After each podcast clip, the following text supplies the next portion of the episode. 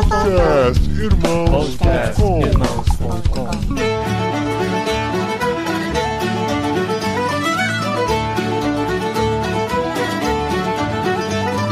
Olá, pessoas!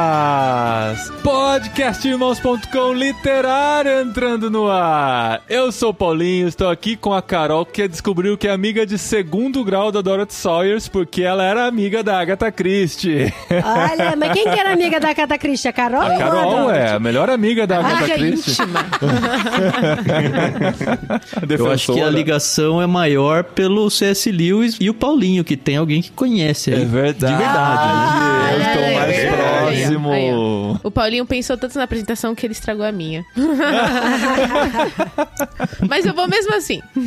Oi, pessoal, aqui é a Carol Simão e eu tô com o Tan. E hoje eu vou mostrar qual a ligação entre a Dorothy, que foi uma dama do crime, com a Agatha Christie, que é a dama do crime. Olha aí! Ah, E peraí, isso tem o que a ver comigo? É que você não gosta dela, entendeu? E Da Eu não gosto da Christie. Agatha Christie, eu não gostei do livro do elefante. O, o Danilo ela. foi bem Ah, legal. Carol, o livro do elefante é difícil mesmo, eu confesso. Tá bom. livro tá do elefante. Tudo bem, tudo bem. Olá, pessoas. Eu estou aqui com a Cláudia Martim, que se não fosse a Cláudia Martim, fosse a Cláudia Próculo, esposa do Pilatos, com certeza Jesus não teria ido pra cruz. Olha aí! Boa, boa, Ia estragar toda a redenção da humanidade. Nossa. Oi, pessoal, eu sou a Cláudia, eu estou aqui com a Adri, que se pudesse gravaria esse episódio todinho no formato do livro em radionovela. Esse era o projeto, E, né? Gente, mas É. essa mulher me conhece mesmo, com certeza, com Eu ia certeza. querer ser a Cláudia. Eu sou a Adriana e eu estou aqui com o André. E o fato dele fazer teatro, ele leu o livro inteiro fazendo vozinha na cabeça. Sabe vozinha? Ah, gente, vocês não fizeram vozinha na cabeça. Claro que faz. Quando o menininho começa a falar, ô pai, então, esse daqui apareceu. Ô, meu filho, esse daqui é Jesus, o primo Tem de João Batista. ainda. Não é? Eu li com vozinha na cabeça. É igual quando eu leio mensagens no, no Telegram, no WhatsApp ou no Twitter, e se eu conheço a voz da pessoa, eu sempre leio a mensagem com a voz Com da a voz pessoa. dela. Mas você lê com a voz normal ou corridinho? No? Ah, é, com a voz corridinha, com certeza. e aí, uma coisa engraçada, eu sempre li os quadrinhos da Turma da Mônica com vozinha, né? É. Daí, o dia que eu assisti o desenho, eu falei, gente, mas não é essa voz, não é do Cebolinha. E eu tô aqui com o Paulinho De Gaspari, o homem que nasceu para conhecer o rei.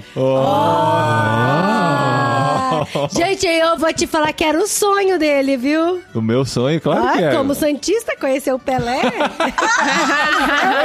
sonho era conhecer o Achei que você Pelé. ia falar do Roberto Carlos, que é outro sonho. Mas eu conheci o correspondente dele aqui, que é o Rafael, na Espanha. É. Já é o suficiente. O Roberto Carlos é rei, é verdade. Nossa, tem muitos reis, né? Muitos reis. Muito bom, gente. Estamos aqui para o último episódio do Literário do Ano. Muito felizes, reunindo um grupo grande, que é sempre bom gravar com os amigos. A gente traz aqui o André, o André que já tá virando conhecido de vocês, já foi o nosso convidado especial dos seis meses de Espanha. Agora já com sete meses de Espanha nosso aqui. E a gente traz aqui hoje a Cláudia Martim, que é nossa ouvinte, faz parte da cabineirmãos.com, participou do sorteio, ganhou o livro, leu o livro todinho e veio gravar aqui com a gente o literário desse mês. Ah, isso é, isso é pra provar que a gente faz sorteio na cabine e que é de verdade. É, Eu fiquei morrendo de vontade de me inscrever no sorteio, mas eu falei, não, depois eu ganho e estrago toda a brincadeira. Mas legal, Cláudia, seja bem-vinda. Obrigada. Que legal que foi você que ganhou o livro, porque você realmente levou a sério a tarefa. A gente não obrigou ninguém a gravar. A gente falou, ó, a pessoa que ganhar, ela vai receber o convite pra gravar, pode aceitar ou não. Ninguém é obrigado a ler um livro desse tamanho em um mês, que foi a tarefa que a gente teve aqui, que foi bem complicada, inclusive, porque o livro é grande mesmo. E é tudo E a grande gente nesse tinha livro, né? acabado de ler Senhor dos Anéis, que também é grande. É, nossa, foi uma tá maratoninha. aí Não, não vamos nem falar das tarefas que o Tan e a Carol também têm de leitura no meio de tudo isso, né? que tiveram que participar. Mas foi muito quieto. bom ler esse livro essa época do ano. Muito bom. Acho que a gente vai Isso, falar é, mais disso cara, daí. Mas Exato. eu acho que a gente tava falando, ah, a gente já leu da outra vez o, o Contos de Natal lá do Dickens lá, o, como é que é o nome? É o, um Cântico de Conto Natal, Natal, né? Um conto de Natal. é. Um conto de Natal. E a gente falou, pô, Natal, a gente precisava ler um livro, né? E não achava de jeito nenhum um livro com o tema. Esse aqui caiu no colo pra gente, foi, muito legal. Foi, Foi, demais. bom. E a gente tá falando do livro O Homem que Nasceu pra Ser Rei, da Dorothy Sayers. L. Sayers. A gente descobriu porque a gente. Sayers. achou uns vídeos em inglês falando sobre ela. Dorothy L. Sayers. Que essa é outra coisa, em português, como o livro tá sendo lançado agora, a gente não tem nada ainda pra consumir, né? Não tem ninguém fazendo resenha de livro pra gente colar e conhecer alguma coisa. A gente teve que buscar Agora comentários as em inglês. pessoas vão colar em nós. É, É. os primeiros a falar É. do livro aqui. Cai em mim, Tati É. Feltrin. E a gente vai falar sobre esse livro muito especial no fim de ano aqui do literário de irmãos.com.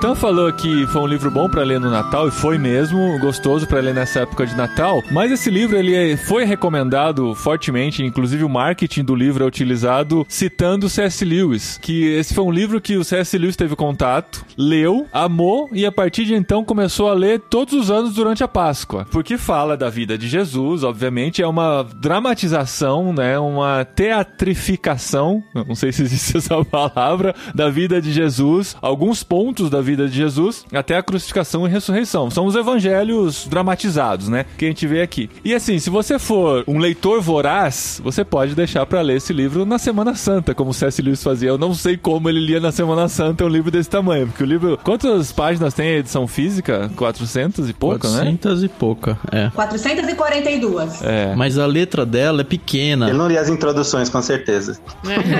É, 450 páginas pra ler na Semana Santa. Se você for um leitor não tão voraz quanto o C.S. Lewis, você pode deixar pra ler na quaresma, né? Nos 40 dias, né? Antes da Páscoa. E agora, se você for um leitor normal, você pode começar a ler agora no Natal e termina na Páscoa, você vai ficar bem. É um bom presente de Natal. Já tá de boa.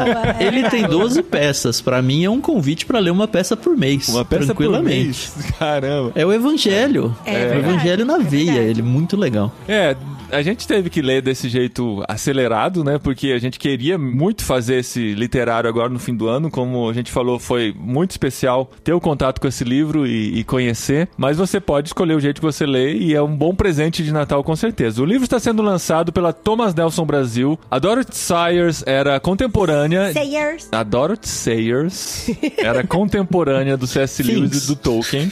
Então a gente tá falando aqui todo esse tempo de Tolkien, de C.S. Lewis, e a gente descobre uma autora que sempre esteve lá, né? E que pra gente foi uma grande surpresa descobrir que ela existia.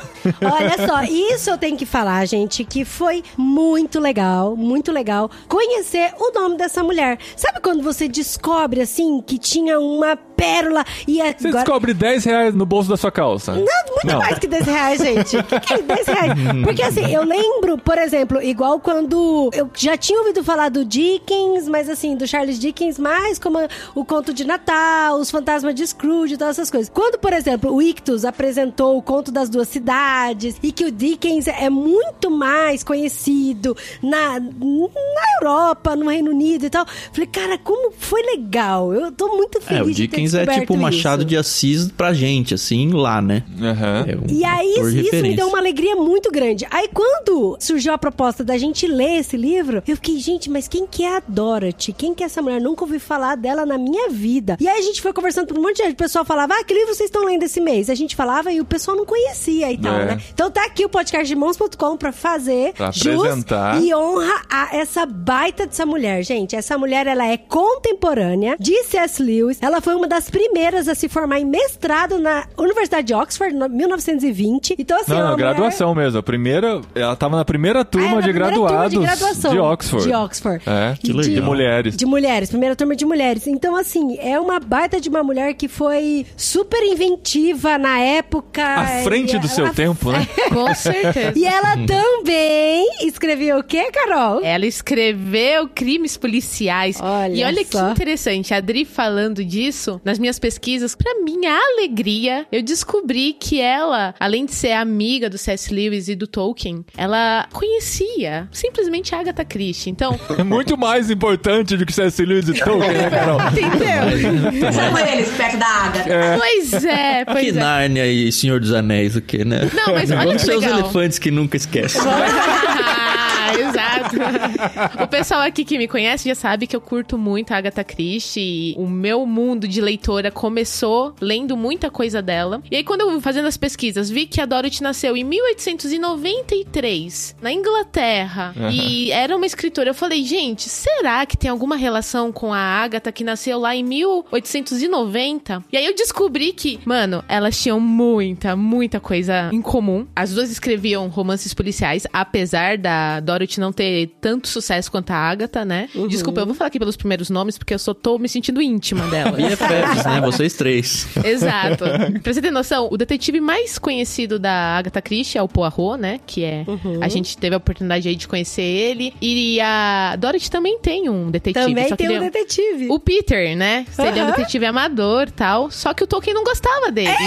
Vocês também viram isso, né? Aí Ô, tem Carol, polêmica. E o mais engraçado é que assim, o Tolkien, ele é muito polido, né? Então assim, ele é muito chique. Então, quando o C.S. Lewis, porque o C.S. Lewis, ele não só leu o livro da Dorothy, mas como ele era amigo, muito amigo dela, né? Eles trocaram várias cartas, né? Sim. E aí o C.S. Lewis indicou o livro da Dorothy pro Tolkien ler, falou, ó, lê os livros da Dorothy e tal. E aí o Tolkien ele é muito polido, ele não falou que ele não gostou. Ele falou que ele não ia opinar sobre a obra, porque ele estava muito influenciado pelo estilo literário que ele gostava. Só que aí ele mandou várias cartas pro filho dele, pro, Pro Christopher. Christopher. Que depois jogaram no ventilador e não adiantou nada, né? E aí o Christopher, então, e aí o Christopher revelou na carta, falando que o Tolkien não gostava desse estilo literário por causa desse detetive Peter. É, ele, ele tinha antipatia. E olha que interessante, as duas, elas fundaram um clube, um clube de leitura. Olha que bacana. E eles, elas faziam exatamente isso que a gente tá fazendo aqui. Gravar um podcast.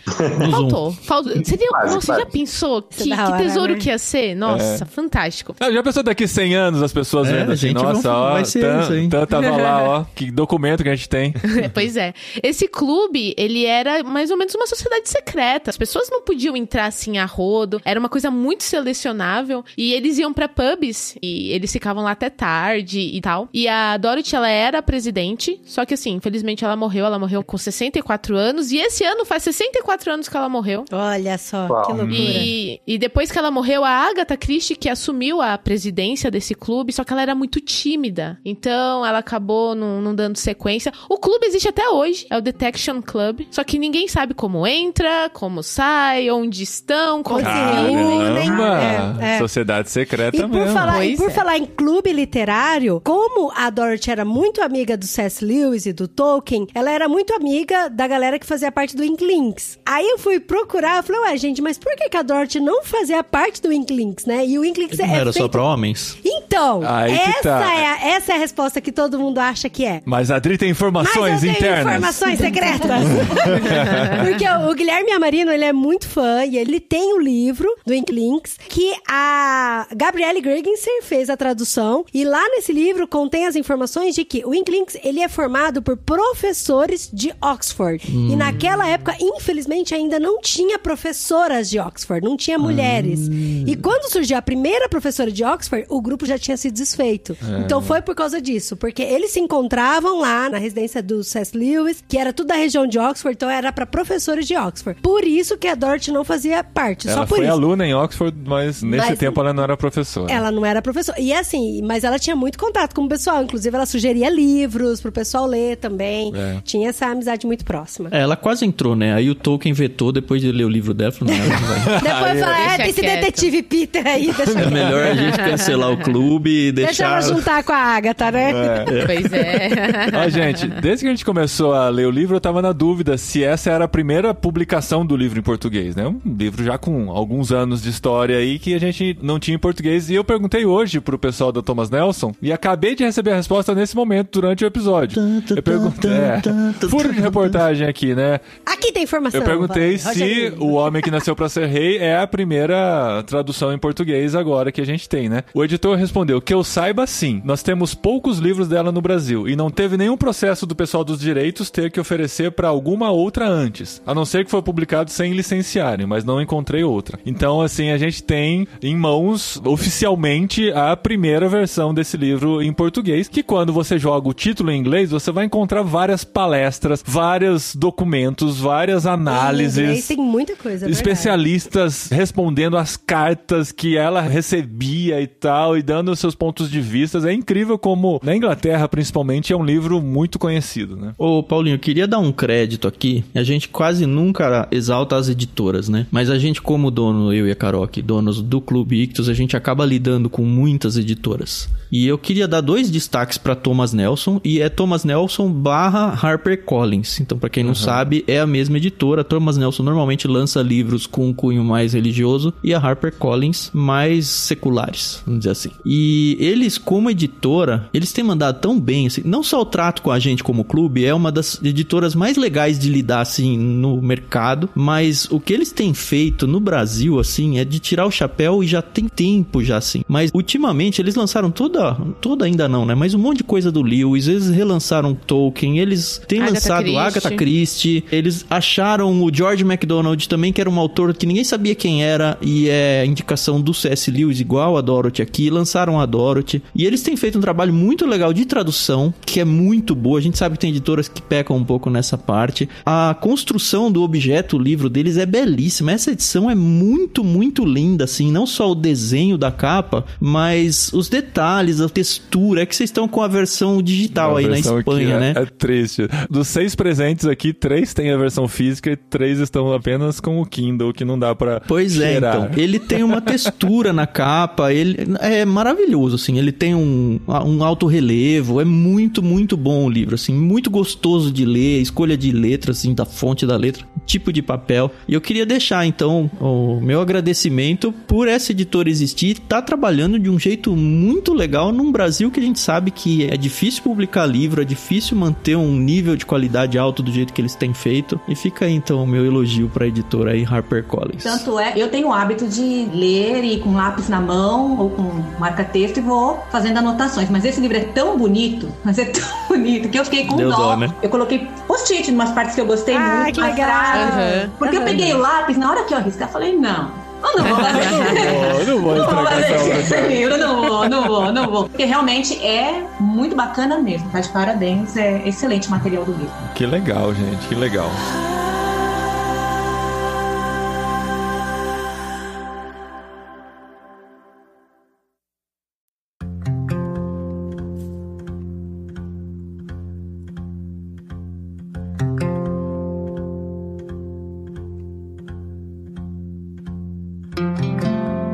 Gente foi pesquisar não só a história, né, da Dorothy, quem é essa mulher, que agora eu já tô muito fã, já tô com muita vontade de ler, de descobrir quem é o Peter. Tomara que tenha sido aberta a porta, né? E esse É, livro faça sim, sucesso pra virem outros livros Sim, dela pro português também, livros. né? Aí eu fui pesquisar e fui descobrir, né, que esse livro, ele meio que foi encomendado pela BBC pra ser um programa de rádio novela. Eu não Uma sei explicar radionovela? direito, Será né? uma rádio, um Não. radiodrama? É um radiodrama, pra ser assim. Porque assim, ele foi encomendado pra ser 11 ou 12 episódios pra contar a história do nascimento, da morte e da ressurreição, né, de Jesus Cristo. E de uma forma dramatizada assim e tal. E aí foi interessante que eu também vi num vídeo que não sei se a gente consegue colocar o link no post. Consegue, mas é todo em inglês, né? É, então, é, É. que é uma diretora de um colégio de teologia, junto com o vice-diretor, os dois conversando sobre as cartas que ela trocou com o C.S. Lewis. E uma dessas cartas, ela falou pro C.S. Lewis, né, que ela recebeu essa incumbência pela BBC pra fazer 12 áudios, 12 peças teatrais contando a história de Jesus desde que nasceu, a morte e a ressurreição. E aí ela fez e mandou pra BBC. E aí quando foi a primeira peça pro ar, recebeu enxurradas de cartas, porque ela usou uma linguagem coloquial demais. Ela usou gírias. Ela usou gírias pra Colocou gírias na representar- boca dos discípulos, né? Que foi chocante demais. Mentiras na boca dos santos discípulos. É. Então, e aí ela, tipo, ela trouxe muito pra realidade e ela recebeu enxurradas de cartas e a maioria das cartas que ela recebeu foram de cristãos mesmo, É, que estavam reclamando. chocados com isso, reclamando, falando onde você usa esse linguajar, não pode usar esse tipo de linguajar não. Você tem que usar só trechos da King James pra utilizar, pra falar. É, a e mulher tal. que a gente lê, ela fala assim: afinal, se Jesus usava King James, por que, que a gente não vai usar, né? Ah, é. E o contraponto dela foi o seguinte, que esse livro foi escrito na época da Segunda Guerra Mundial. E aí era uma época que as pessoas precisavam ouvir isso, né? Tinha que ter esse, esse- É, essa, porque essa a- a, aproximação com proposta Cristo, né? era essa conexão com o povo, né? De tornar a palavra mais acessível. E isso é perigoso dizer, porque as pessoas vão dizer assim: ah, mas a palavra já é interessante o suficiente, tudo que tem já está lá e tal. Mas ela teve um trabalho de florear de uma forma que conectasse mais com as Então, pessoas. mas ela estudou, porque assim, quando ela recebeu a proposta da BBC, ela ficou um ano, um ano. Se preparando, lendo lendo, a e Bíblia, relendo os relendo, evangelhos. E ela estudou comentários, ela conversou com teólogos, então assim, ela estudou, ela se preparou. E a resposta que ela deu pra esse ouvinte foi exatamente isso, de que, olha, ela se preparou, ela estudou e ela sabia do que ela tava fazendo. E ela falou assim: "Você tá tão chocado porque eu não usei as palavras polidas que tem na King James, mas milhares e milhares de pessoas que precisavam ouvir do evangelho estão ouvindo. Uhum. Então, assim, o que que é mais importante, né? Eu não sei quantos de nós leram a introdução. A introdução, assim, é um preço caro a se pagar, porque a gente fica morrendo de vontade de entrar nas peças. Ela é E longa. é muito grande, muito longa. Ó, um livro de 450 páginas, ela tem 47. Então é 10% do livro aí, essa introdução. É maior que qualquer capítulo. E é uma introdução onde ela explica o livro. E o que, que ela coloca, assim, o que eu tirei, assim, de mais importante dela? Ela vai explicar que isso aí é uma dramaturgia, que ela tá escrevendo como dramaturga, não como teóloga, não como peça para igrejas. Ela falou: olha, eu peguei a história, a maior história do mundo, que é a história de Jesus Cristo, mas a minha preocupação não é entregar esse material para igrejas ou para cristãos. Eu quero construir uma peça, 12 no caso, né? Contando a vida de Jesus. E ainda ela fala: olha, eu sei que quem contratou essa obra não está esperando isso de mim. Ele tá sim com esse viés de querer apresentar isso para o público cristão, mas não é o que eu quero fazer Eu vou, obviamente, me preparar para construir essa peça, então eu e, é, acredito que ela seja cristã também. Eu vou me preparar, eu tenho a cosmovisão cristã por trás, mas o meu objetivo não é nem evangelizar ninguém, não é nada disso. O que não quer dizer que a gente não pode usar esse livro para isso. Mas eu acho que ela bateu tanto nessa tecla que você, como leitor, se prepara para essa desenvoltura de texto que ela dá. E olha, eu posso dizer, como cristão, nasci num lar cristão, já li, não tenho nem ideia de quantas vezes eu já li os evangelhos, e eu posso dizer que nunca na minha vida, nunca, nunca na minha vida, eu fui tão imerso na história de Cristo como fui lendo esse livro. Assim. A Bíblia, para mim, ganhou um colorido que eu nunca imaginei que seria possível. É sensacional o que essa mulher faz. E o mais legal, ela não fez para isso. Ela fez para construir uma peça. Para construir, eu não vou dizer teatro, porque ela mesmo fala que não era para encenação visual, é para encenação em áudio. Mas é só isso, assim. Eu ficava imaginando teatro o tempo todo. Eu não pensei só em áudio.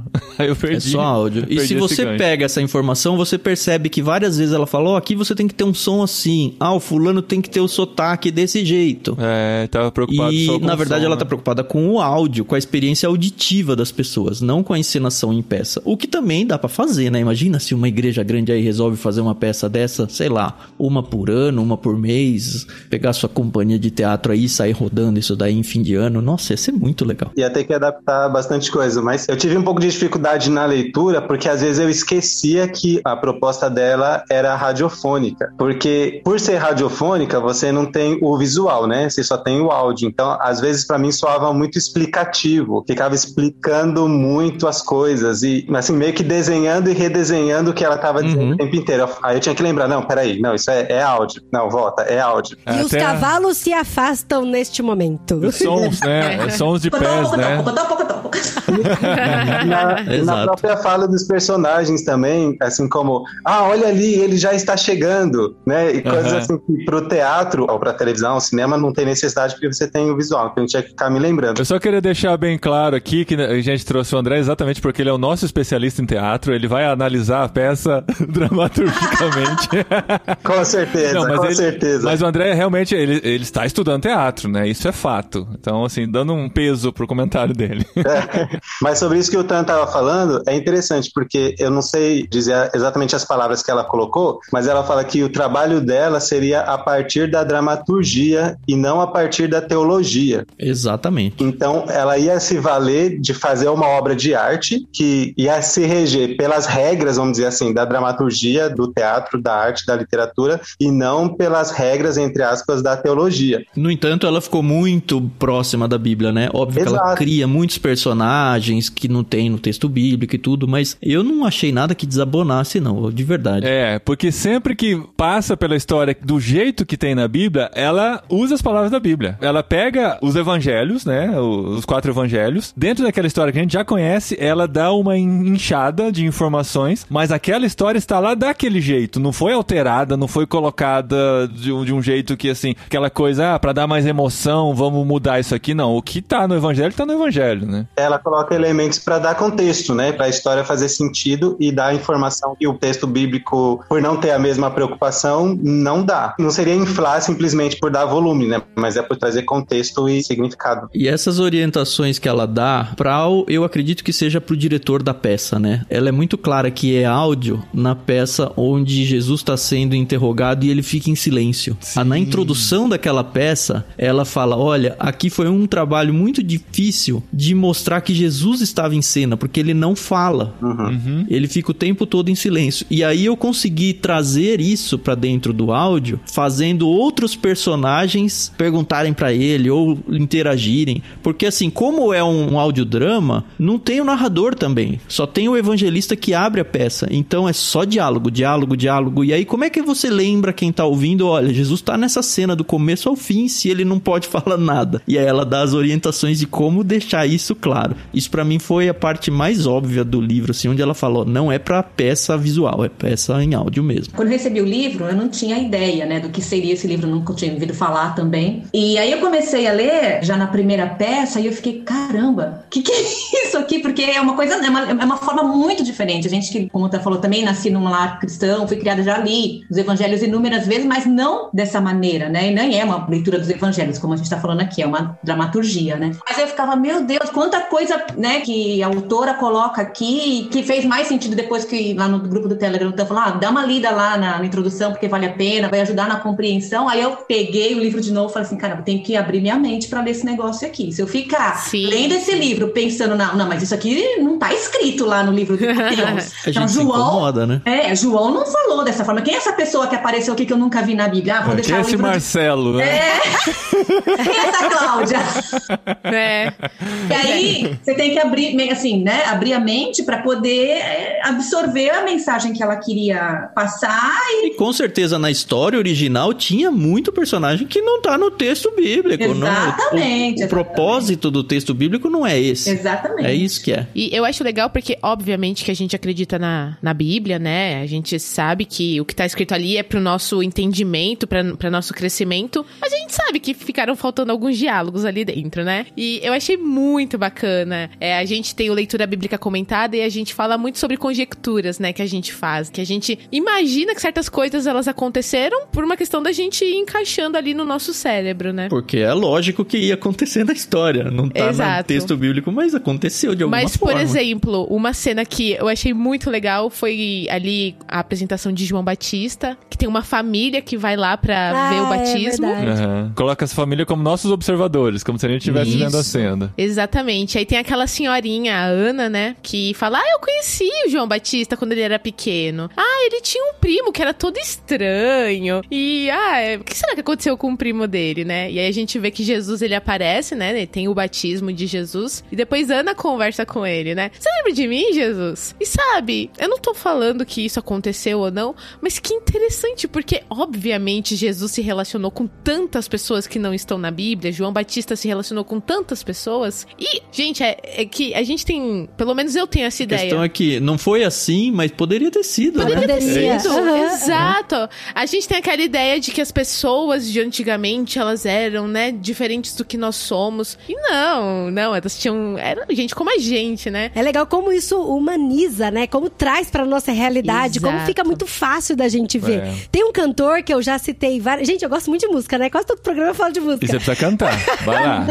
Não, mas tem um cantor que eu A já. audiência, a audiência sobe quando a Adri canta. Não, é que tem um cantor que eu já citei ele aqui no podcast algumas vezes, que a gente gosta muito, e ele faz muito isso, né? Que é o Estênio Márcios. Então tem uma música que ele fala sobre o casamento. Então ele fala: dia de festa, dança e sorriso.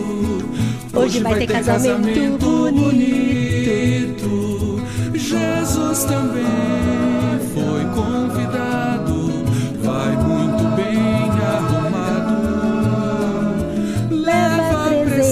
presentes com alegria, feitos na carpintaria. Ai, eu acho Que legal. Que Jesus fez o presente na carpinteria e levou no casamento. É. E assim, tipo, não tá nada escrito disso na Bíblia, É. mas sabe quando você humaniza assim, Jesus, você fala, cara, que legal, isso é, É, tão bonitinho. acho que é o grande trunfo, né, que pra mim nesse livro foi essa humanização toda, né? Porque às vezes a gente lê a Bíblia muito nessa, nessa coisa espiritualizada e tal, eram todas pessoas muito especiais, muito sobrenaturais que foram escolhidas pra estar aqui na Bíblia, até os vilões e tal são muito bem caracterizados na nossa mente. Aí quando você vê por trás algumas conversas, alguns bastidores que você imagina, cara, podia ter sido assim mesmo. Nossa, olha, faz sentido isso. Só porque esse cara pensar desse jeito, tem conexão mesmo, né? É gente como a vai, gente, né? E vai criando todo O esse que a autora fez com. Judas, porque Não, assim, a gente lê isso. Judas. Então vai você, Cláudia, você não, que é a eu ia falar convidada. essa frase. Não, eu ia falar essa frase. O que ela fez com Judas é incrível. Ela apresentou a Judas forma pra como gente, ela vai né? construindo ele, né, tal. É. A gente lê a Bíblia, a gente fica com raiva do Judas. Como que ninguém viu que ele vai trair, sabe? É. Como que deixou chegar a esse ponto? E a gente, é, a autora constrói ele de um jeito que tem sentido o, o que ele pensa, tem lógica e olha, talvez a gente tivesse A gente feito a mesma Judas. coisa, Sim. sabe? Cara, mas é isso, porque quando a gente lê a Bíblia, não sei vocês, mas assim, é Jesus e os doze discípulos. E às vezes, nas falas, nas histórias, se misturam na minha cabeça. Sabe, eu não lembro mais quem que é irmão de quem, quem que fez isso, quem que foi com ele ou não. Porque assim, é os doze discípulos, sabe? Igual aquela família que tem um monte de irmão e você não lembra quem que fez quem. E aí no livro é legal porque ele apresenta Judas desde quando Judas estava caminhando com João Batista. Eu acho legal hora que cita o nome, ele fala o nome dele. É, qual é o seu nome? É Judas Iscariotes. Ah, eu- esse nome é fácil de lembrar, não vou esquecer.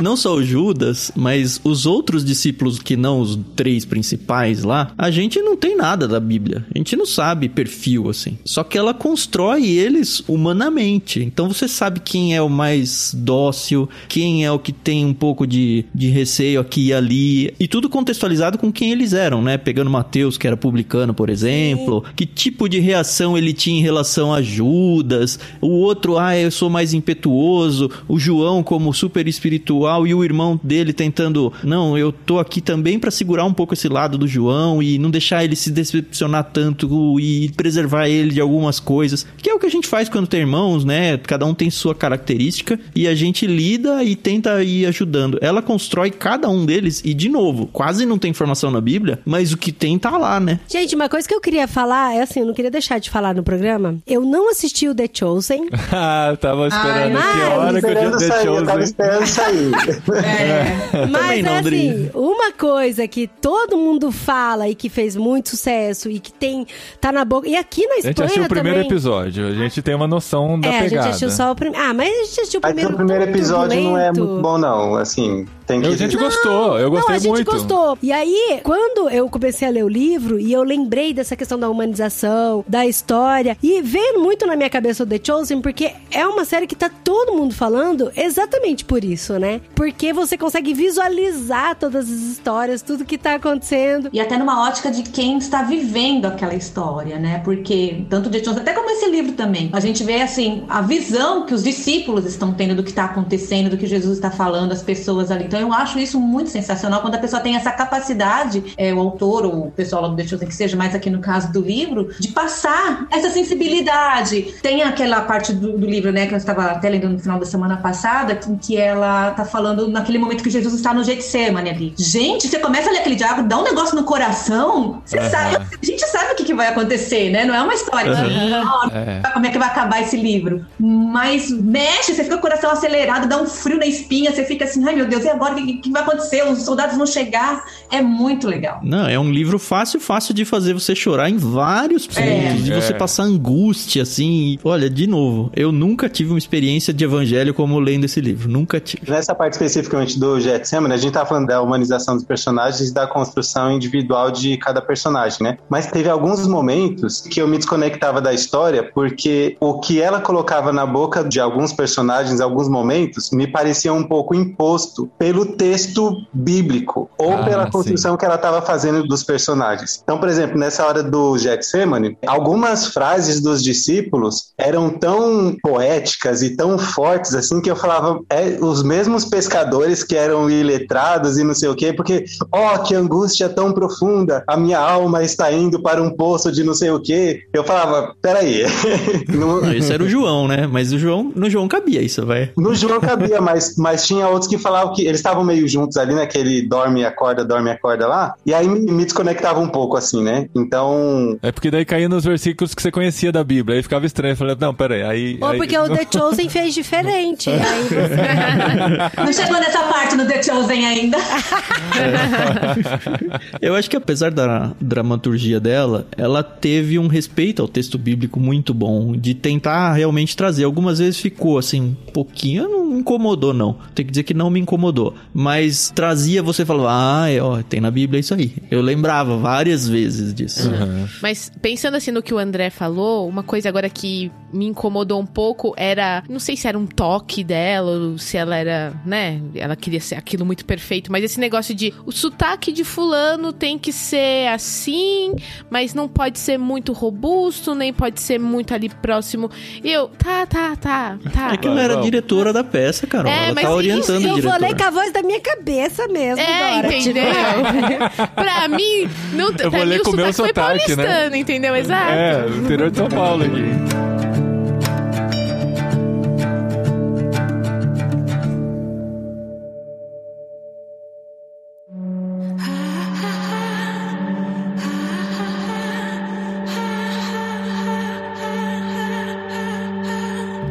Uma outra parte, assim, que no livro. Sabe quando você lê a Bíblia assim, tem umas coisas que você não entende, você fala, ah, melhor pular, né? Um dia, quem sabe, alguém, algum pregador, pastor vai explicar e eu vou entender. E vai entender. Bem, Lá no LBC, Dri. Ou numa Segue conversa. nós. ou numa Espera conversa. chegar, tem que esperar chegar nos evangelhos lá. Ou numa conversa informal com amigos, ou gravando podcast irmãos.com, vamos lá. Mas, por exemplo, a parte do casamento pra mim é muito estranha. Sempre foi estranha na Bíblia e foi estranha aqui também no livro A representando. relação de Maria com Jesus. A relação de Maria ela, com Jesus. ela explica isso na introdução desse capítulo. Ela até fala assim, ó, pra dar esse ar. Porque ela até fala, existe essa polêmica, essa difícil forma de encaixar Maria nessa situação de autoridade com Jesus e tal. Eu vou colocar ela como responsável Sim, sim. por Pelo alguma coisa né? dentro da festa, né? E aí ela, e aí a Maria, ela é muito amiga dos noivos, muito amiga da família dos noivos e ela foi chamada como uma amiga assim pra ajudar, uma tipo uma cerimonialista, sabe, Pra ajudar no casamento, na organização, tudo. E ela tinha um contato direto com os servos da cozinha que tava alimentando o povo, que tava repondo comida, repondo vinho e tal. Mas pra mim a minha dificuldade é essa relação com Jesus, entendeu? De dela chegar pra Jesus e falar: ah, "Acabou o vinho", sabe assim? É, tá na Mas ela correria. mesmo se retrata na peça. E aí o que eu fiquei pensando, e acho que foi a primeira vez que eu pensei isso, Adri. Pra Maria de verdade, da história, deve ter sido um negócio muito difícil. Porque, pensa, ela foi visitada por anjos, ela já sabia desde sempre que ela tava gestando, ia gerar e ia criar o Deus encarnado. Ela sabia que em algum momento ele ia seguir a sua missão a despeito dela. Só que foi um Deus encarnado que nasceu bebê, que ficou com febre, que ela teve que educar. Então, por um período da vida dela, ela teve sim que ser autoridade humana sobre ele. E que hora que troca isso, sabe? A gente já tem essa dificuldade com os nossos filhos passando pela adolescência, quando eles começam a se tornar adultos. Algumas sogras sofrem com isso quando eles constituem família, porque fica aquele negócio e até gera as piadas de ah, sogra é difícil e tal. Eu acho que pra Maria não teve ninguém na história. Mais complicado do que isso, porque ela sabia que, olha, eu tô lidando com Deus aqui. É o Deus encarnado, só que ele tem oito anos. E aí eu tenho que cuidar dele. Aham. Ele ainda faz xixi e cocô na fralda, sabe? O que, que eu faço? É, é isso. É, é, acho que nesse casamento é a troca, porque ela ainda tá naquele momento de não, eu tenho alguma autoridade com ele, ele dá uma cortada muito gentil ainda, mas dá uma cortada nela e ela fala: é verdade, já acabou o meu espaço pra isso aqui. É, e aí ela é não, essa- não assume esse- mais isso. Essa troca Esse mesmo clique. que é difícil, né? Esse clique de É, porque opa, a gente sabe não, né? o que vem depois, né? Mas ela não sabia ainda. Ela tinha uma noção, né? Porque já tinha sido profetizado pra ela, mas ela não sabia a história toda. A gente já sabe, né?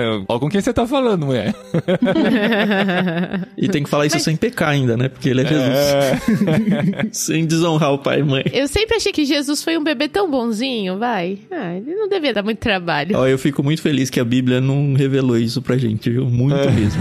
Pra não ter a expectativa e a realidade, né? Tem um trecho que até marquei aqui, que eu até queria ler pra vocês rapidinho. Oh, não que sou acho que eu, fala um pouco sobre essa. É, não pode? aí. Não pode? Pode? É, é, não, Não, então, é que por contrato é só o Tan que pode ler aqui. É só mas- eu que canto e o Tan que lê. É. Não, é que o Paulinho sempre me zoa aqui, eu que vou ler os textos. Então vai você, eu fico muito feliz com isso. Eu só queria abrir o quadro aqui, né, do, da leitura de textos, porque eu acho que todo mundo anotou um texto especial. A gente não vai fazer aquilo que a gente faz nos livros de passar alguns capítulos e contar a história, porque é a história do evangelho, né? E eu queria que cada um lesse pelo menos um trecho que chamou atenção, que anotou de alguma forma, e, e conte por que que chamou atenção e como que esse trecho te emocionou, fez pensar em alguma outra coisa. Eu acho que a gente podia finalizar, assim, a nossa conversa meio nesse sentido, assim, contando um pouquinho como foi marcante essa leitura pra gente. E a nossa convidada pode começar, é claro. Então tá bom. Pegando esse gancho da Maria, né, que vocês estão falando aí, é, bem no comecinho do livro, já na, na primeira peça, eu acho, naquela que fala sobre os reis da Judéia. Ela fala assim, olha, Maria, às vezes é muito estranho. Sinto como se estivesse segurando o mundo inteiro nos braços, o céu e o mar e a terra verde e todos os serafins. Então, mais uma vez, tudo se torna bastante simples e familiar. E eu sei que ele é apenas o meu querido filho. Se ele crescer e for mais sábio do que Moisés, mais santo que Arão, ou mais esplêndido que Salomão, isso ainda seria verdade. Ele sempre será o meu bebê, o meu querido Jesus, a quem eu amo. Nada pode mudar isso. Demais, Eu falando né, dessa parte, nossa, né? Incrível isso aqui, né? Falei, como mãe, falei, com certeza ela deveria né, ter esse sentimento em relação a ele, né? Tem uma música, aí não sou eu que vou cantar, né? A gente tá mudando os papéis aqui, mas é uma Não, vai música. assim. É que eu não lembro a letra, mas quando eu li esse trecho, eu lembrei dela, que é uma música em inglês chama Mary Did You Know, que é uma música cantando sobre Maria. Ah, é legal. Se ela sabia que quando ela carregava o bebê no colo, ela estava carregando a redenção da humanidade, uma coisa assim. Tem até uma versão em português que nunca traduz tão bem o original assim, e esse trecho me lembrou dessa música. É, é muito legal essa colocação mesmo. Você não vai cantar, Paulinho? É, Não, não aí. vou. Essa é a parte da Dri. É, Mas eu posso pôr aqui, ó. Eu tenho o poder da edição, eu posso colocar aqui no fundo a música para as pessoas ouvirem. Mary, did you know that your baby boy would one day walk on water? Mary, did you know that your baby boy would save our sons and daughters? Did you know that your baby boy has come to make you new? This child that you delivered will soon deliver you. Eu mesma não quero ler, porque por acaso o pedaço que eu tinha separado é esse que a Cláudia leu. Olha!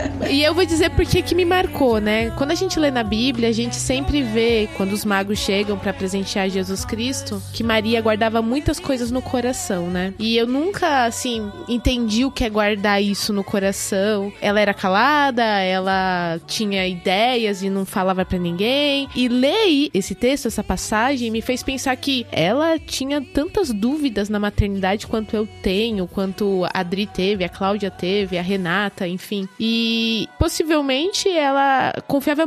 Possivelmente não, eu acredito que ela confiava muito em Deus, porque afinal de contas ela sabia que Jesus era diferente, era especial, né? Mas isso não quer dizer que os medos que ela tinha como mãe, eles não existissem, né? E quando eu pensei assim, ela guardava isso no coração, é porque ela sabia que Deus ia dar paz pra ela, né? Então foi muito legal esse trecho que a Cláudia leu, porque é exatamente isso. É o filho dela, né? Ela carregou ele, ela teve a dor do parto, ela amamentou ele. Ainda tô assim numa fase que o meu bebê já não é mais tão bebê, mas ele ainda não é independente. E ele ficou doente essa semana e ele só queria ficar no meu colo e eu não pude fazer nada dos meus compromissos porque eu tinha que cuidar dele, né? Mas que papel importante o meu, né? Como mãe, Uhum. de, de dar essa segurança pra ele, né? Então, assim, pesou muito pra mim essa fala, principalmente depois que eu me tornei mãe. E tem um detalhe legal que eu achei também no livro da mirra, né? A mirra que Jesus ganhou quando era bebê, no rei.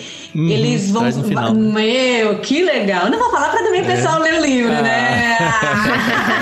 É Vamos verdade. ver. Pô, eu achei que esse É. livro não tinha como dar spoiler, né? É, Não, mas esse detalhe da mirra eu achei muito sensacional, muito A criativo. dificuldade desse livro é que, assim, é baseado na Bíblia, tem os elementos da Bíblia, mas tem novos elementos que a gente não quer contar porque a maioria das pessoas que estão ouvindo ainda não leu, que é um livro Então, novo né? em português. Mas eu quero tomar a liberdade de ser o próximo aqui porque a minha frase é do segundo capítulo, que é do batismo de Jesus, que é muito interessante como é contada a história, né? Aquela coisa do observador e tal, e as pessoas chegando e querendo dar uma certa veneração para João Batista e tal. E entre as pessoas que chegam para essa cerimônia de batismo, o último a chegar é Jesus, né? Que alguns já reconheciam por ser filho de Maria, primo de João Batista, ah, será que é ele e tal? E Jesus é batizado por João Batista, né? Apesar de João Batista não querer de início e tal, ele fala: "Não, eu quero iniciar do jeito certo, né? Da maneira que os outros estão iniciando". E depois do batismo, tem um diálogo curto, mas muito interessante entre Jesus e João Batista. Porque a gente fica muito nisso na cabeça, né? Jesus homem, Jesus Deus, como que ele lidava com isso, como que era isso no coração dele e a maneira que a autora representa aqui é muito interessante. Jesus fala: "Quando você me batizou com a água do arrependimento, eu senti os ombros de Deus se curvarem sob o peso do pecado do homem, e eu soube, João Batista interrompe, o que você soube? Você, a quem a voz chamou de filho de Deus, e eu soube o que significaria ser o filho do homem. Ah, É muito legal.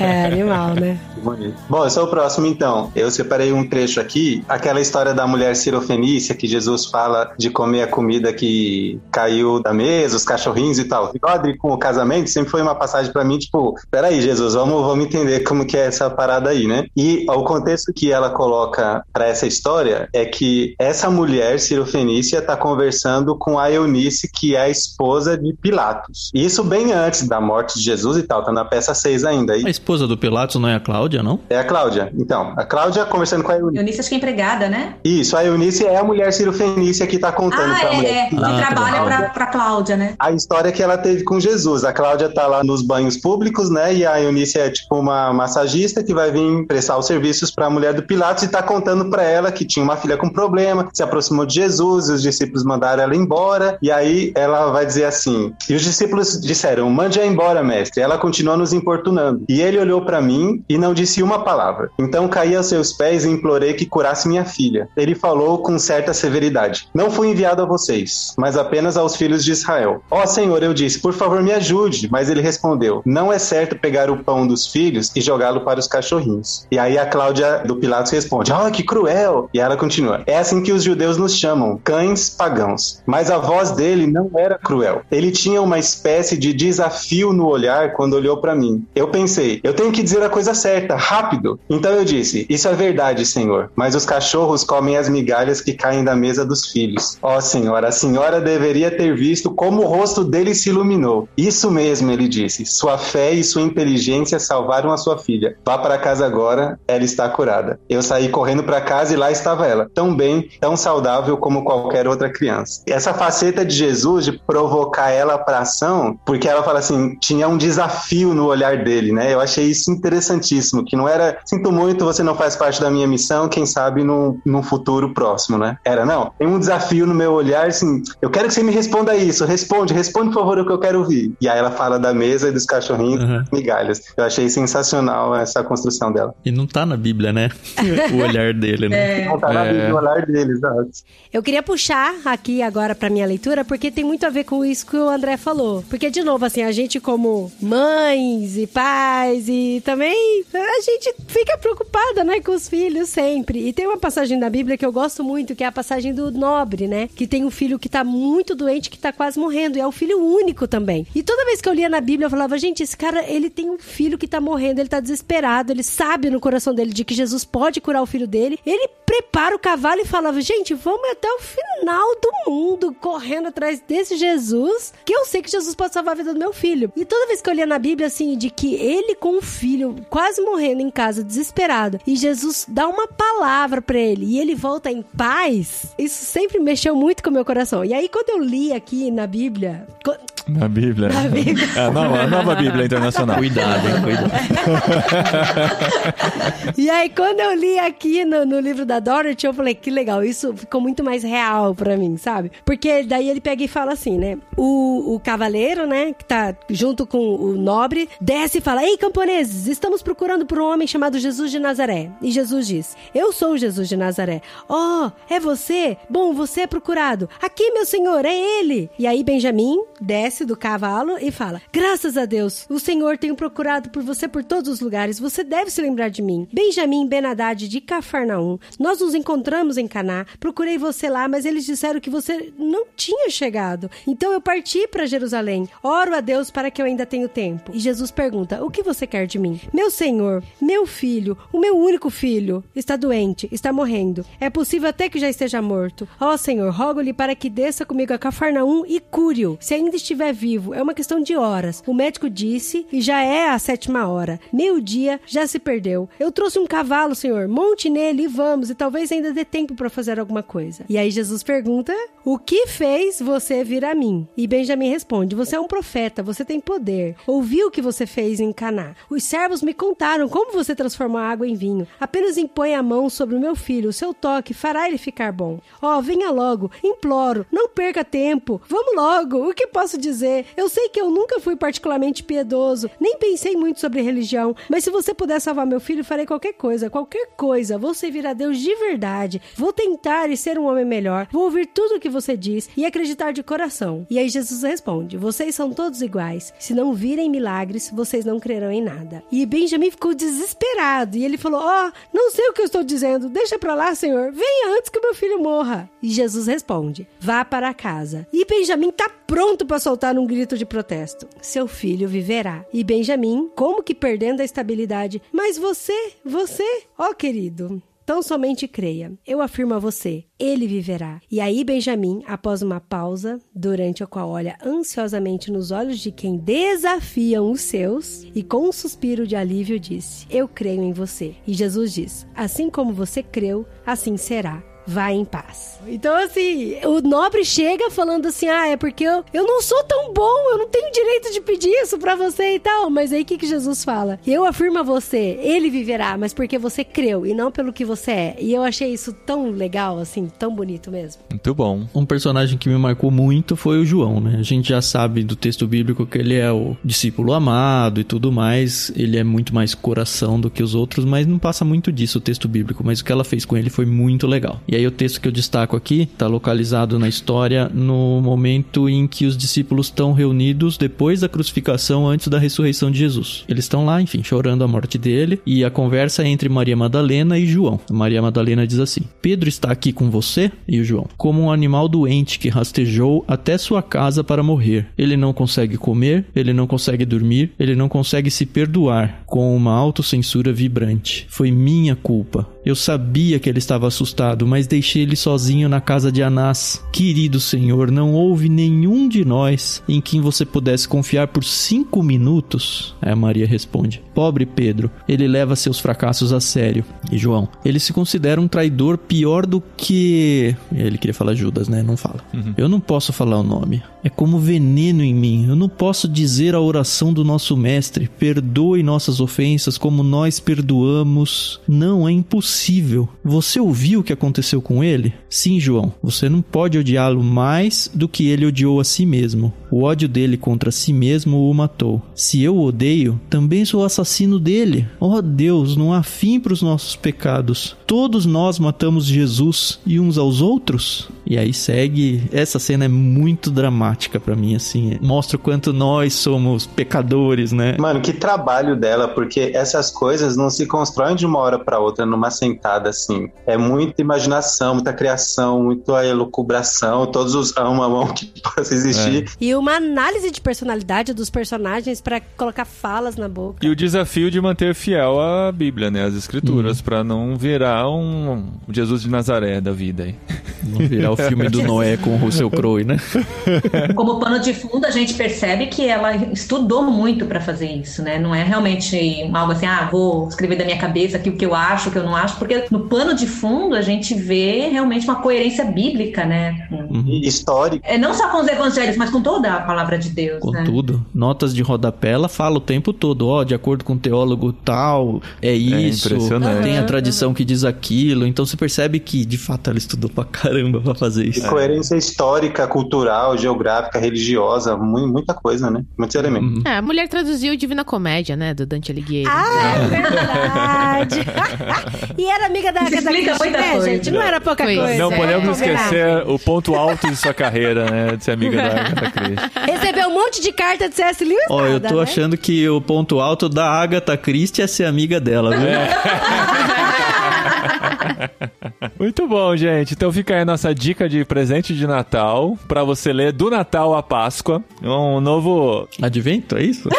é. Não, é pós A liturgia? É, a nova liturgia do calendário litúrgico aqui que a gente impõe agora, né? Passou o Natal, você começa a ler para a Páscoa, mas paralelamente você vai ler com a gente também outro livro da Thomas Nelson Brasil, Ah, é? que é coincidência, pura coincidência de verdade, que é em parceria com o The Pilgrim, que é a Oração da Noite da Tish Warren, o próximo livro do literário li! irmãos.com. Já leu também, Cláudia? Já li. Não, eu descobri o Liturgia do Ordinário no literário, né? Quando você Ah, é? no Ah, terminei de ouvir, comprei. E aí comecei a acompanhar o trabalho da Tish e, meu, assim que saiu. Ela escreve muito gostoso da... também. Gente, né? olha, É a mesma pegada? Assim, eu ainda não eu comecei ler, só tô não, é, não, não, não é a mesma pegada. Ela é, uma, é um tema diferenciado, assim, mas assim, abrindo aqui, né? Não tem problema. Eu tô passando por uma situação na minha família de uma pessoa que tá com problema de ansiedade. E ela fala muito no livro sobre isso. Então, para nós aqui em casa, foi um presente de Deus, assim, esse livro, porque ela tem uma sensibilidade, um olhar, uma forma de, de aplicar a palavra de Deus para esse tipo de situação que é único. Então, assim, esse livro, eu só agora já estou esperando esse podcast para ouvir.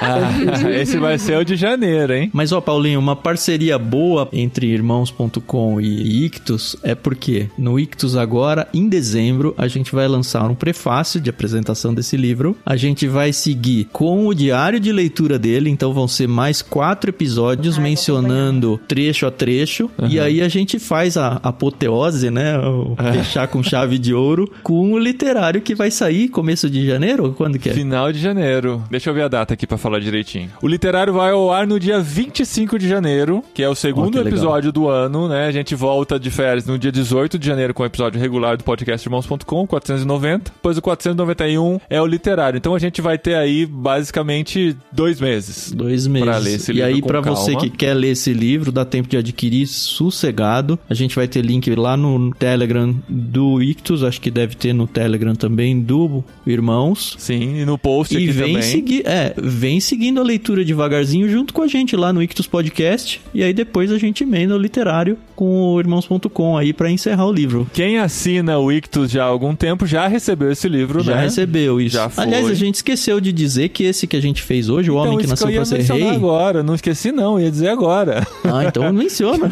Não, exatamente isso. A gente correu atrás, né? Conseguimos a parceria com a editora e o Clube Ictus já enviou no kit desse mês? Como assim? As pessoas já estão recebendo? Já estão recebendo no kit de novembro pra dar tempo de ler pro Natal. É um livro muito no bom kit, pra ler no no kit do do peixe grande, né? Do peixe grande. Sim. isso. Porque o, o Guilherme Amarino já chorou as pitangas. Oh, eu queria indicar pro plano mar. Mas já foi. Ah, a gente tá vendo uma pena. concorrência entre os planos do Clube Ictus. Olha o nível Aí que ai, chegamos. Foi mal, desculpa.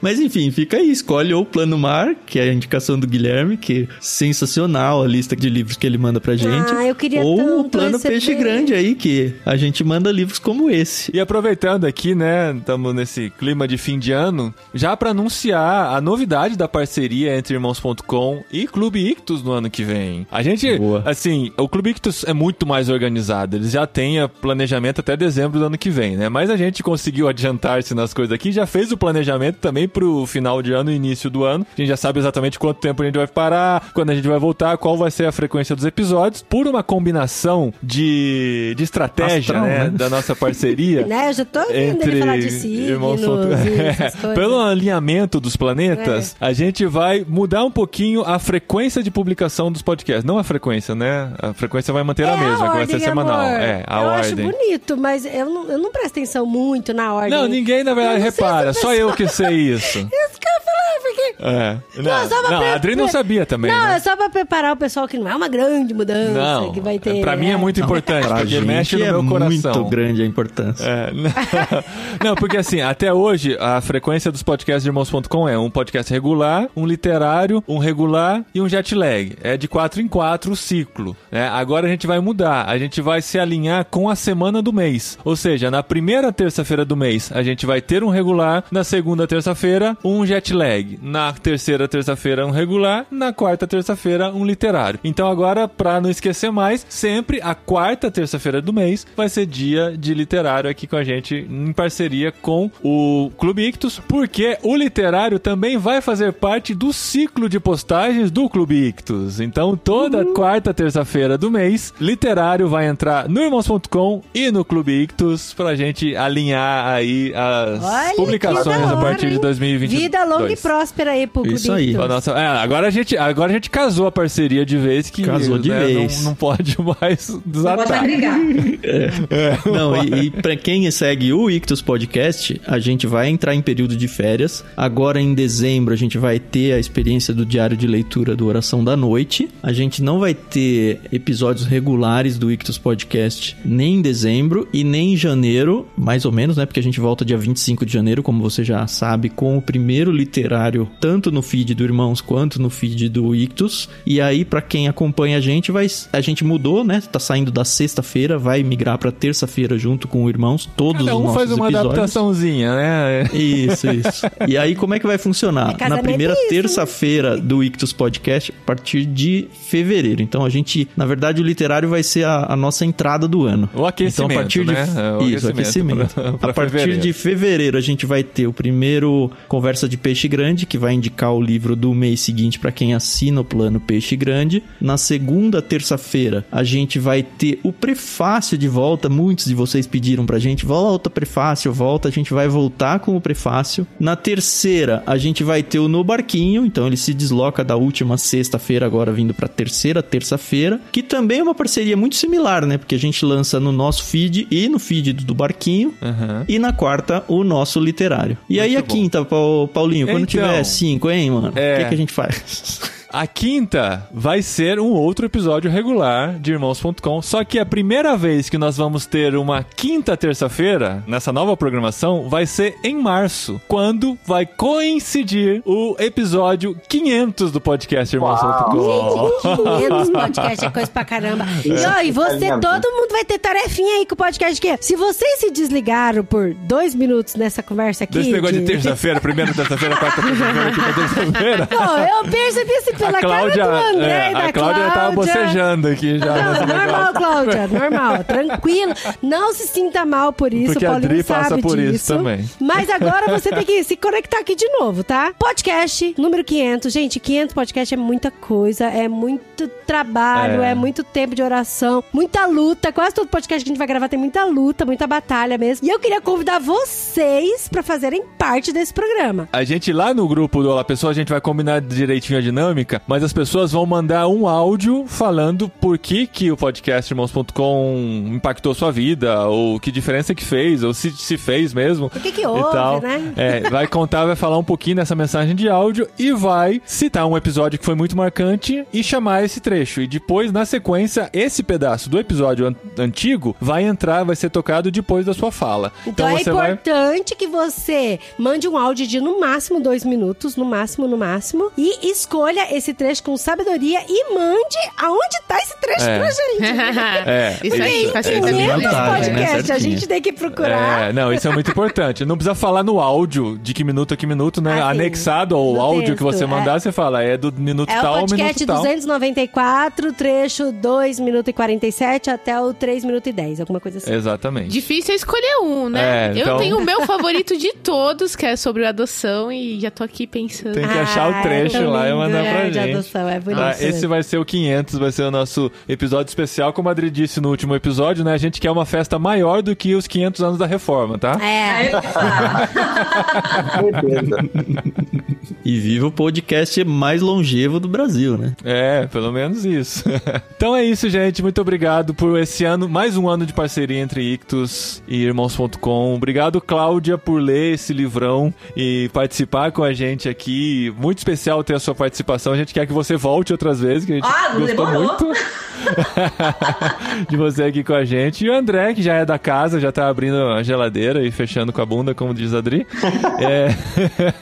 Eu não falo bunda na frente dos outros. Tem isso gravado já. Algum ouvinte vai achar e vai mandar a minutagem Vai pra gente. na lista dos falou 500 isso ainda. No podcast. Pô, podia alguém fazer uma, uma seleção, aí, um pupurri de frases da Dri, né? Esse episódio com aqui. certeza. Das músicas da dica pelo menos, né?